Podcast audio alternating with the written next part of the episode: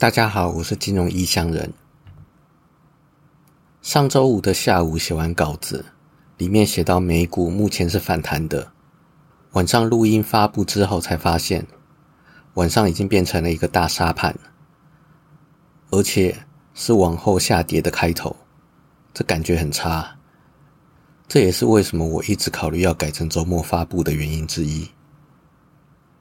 而今天周五晚上。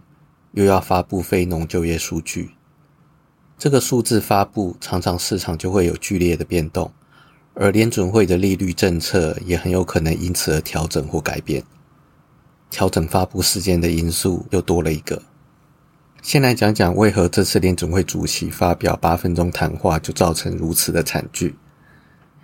先前六月底到八月下旬，美股大涨，市场极度乐观。焦点已经放在如何应对克服通膨之后的衰退，而这次鲍威尔刻意只讲八分钟三重点，就是要明明白白告诉市场，高通膨根本就还没有处理完，不要异想天开。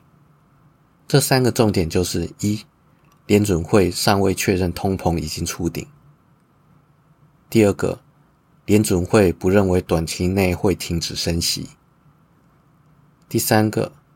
联准会忧心过早停止升息，另外还暗示美国重返物价稳定的代价将会是经济颠簸着陆。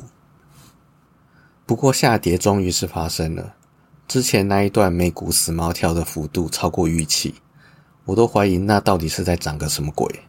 现在很清楚为什么了，市场经过多年撒钱大多头，现在华尔街的人大部分都没有经历过空头。特别是前两年 COVID-19 爆发的那个时候，美股熔断好几次，本来应该发生空头的，却因为川普印钞票，直接空头转多头。这个事件让那些没经历过真正股灾的人更为乐观，觉得空头不过如此，熬过这一段就可以赚大钱了。到现在还有人认为2020年初那一段就叫做股灾，而很多人认为高通膨已经遏制住了。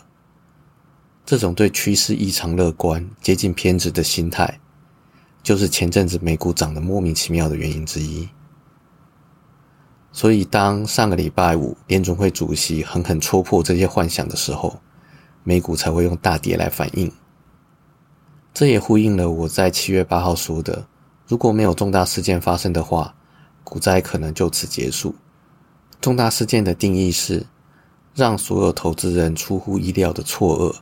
呆若木鸡的那一种，但这次联总会主席鲍威尔说的，已经算是摸到重大事件的边了，让华尔街没有碰过真正股灾、过度乐观的年轻成员 Shark 通膨螺旋竟然这么的严重。从另外一个角度来说，这次股灾的主跌段到目前可能才刚开始。有位著名的价值投资大师格拉汉，哎，这位格拉汉不是巴菲特的师傅。巴菲特的师傅是班杰明·格拉汉，他警告美股超级泡沫破裂，即将进入最后的阶段。这位格拉汉曾经成功预言日本一九八九年股市崩盘、两千年科技股泡沫化，还有二零零八年的刺激房贷危机。他指出了现在的超级泡沫是前所未有的多重泡沫危机的组合，房市、股市。债市在去年底都被严重高估，而现在出现了一九七零年代初期的高通膨与利率冲击。更糟糕的是，大宗商品和能源价格的上涨。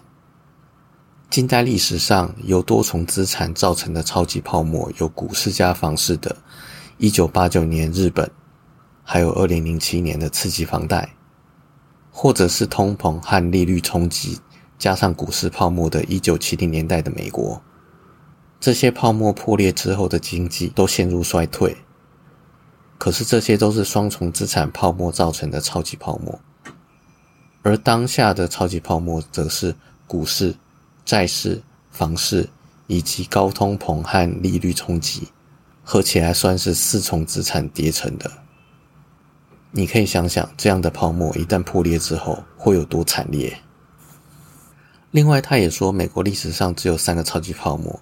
第一个是一九二九年大萧条，戳破了美国股市的泡沫；第二个是一九七二年石油危机高通膨戳破了美国蓝筹股的泡沫。这两个都造成了严重衰退。第三个则是两千年科技股泡沫，这次则造成轻微的衰退。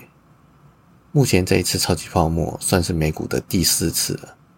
接下来补充一下上个礼拜没有讲清楚的部分。上个礼拜有提到中国经济危机，其中提到房地产结构的问题。今天来讲深一点，这个结构性的问题根源在于对岸的土地政策还有中央集权。由于中央会先收税再重新分配，如果有不足的部分，地方政府需要自行募得财源。另外，还需要达到经济发展目标。在这种又要马儿好，又要马儿不吃草的情况下，地方政府最能取得金钱的方法之一，就是把土地的使用权还有营建权卖给建商。